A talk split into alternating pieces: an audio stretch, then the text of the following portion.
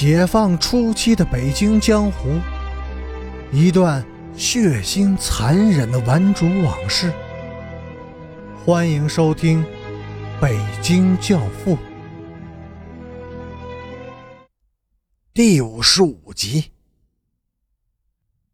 土匪之后又爬起来几次，但每次都被重新的踢倒，似乎谁也不愿再用手或者刀。只是用脚去踢他，他们怕沾上血，或者谁都没有勇气再用自己的皮肤去接触那具血肉模糊的身躯了。最后，土匪再也爬不起来了，他坐在地上，身子无力地歪在一棵小树的树干上，眼睛也微微地闭上了，那张宽阔的脸。那颗硕大的头，已经实在令人无法目睹了。红的血，白的牙，粉色的舌头和黑色的毛发，泥土，组成了一幅狰狞可怖的图画。而这幅血画的下面，到底是什么呢？仇恨、犯罪和凶杀，当然，也有过童年的欢乐。和对未来的憧憬，但是更多的还是罪恶。陈诚强迫着自己眼睛不眨地看着这幅图画，强迫自己经受这种啃噬人的良知的折磨，经受残酷的考验，恐怕是度过人生所必须的。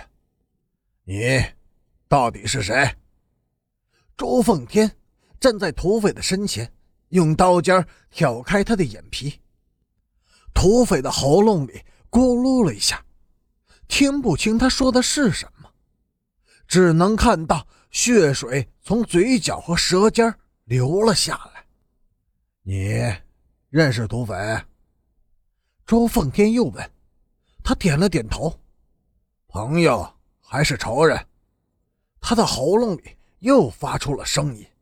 但这一次，大家都听清了，他想说“仇人”这两个字。周奉天默默地站了一会儿，说：“我明白了。”说完，走到旁边去了。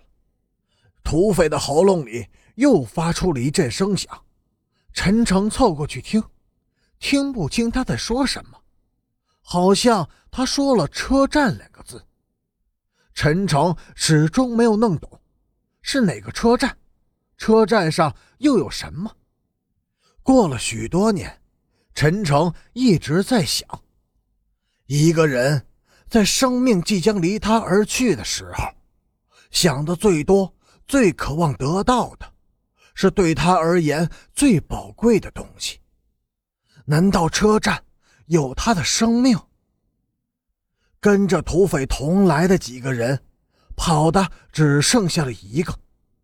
这是一个少年，眼神里既有恐惧，又有仇恨。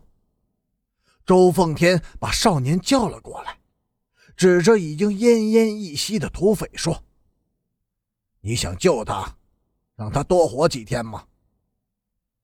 少年迟疑了一会儿，点了点头。那就快去派出所报案，他们在枪毙他之前会给他治疗的。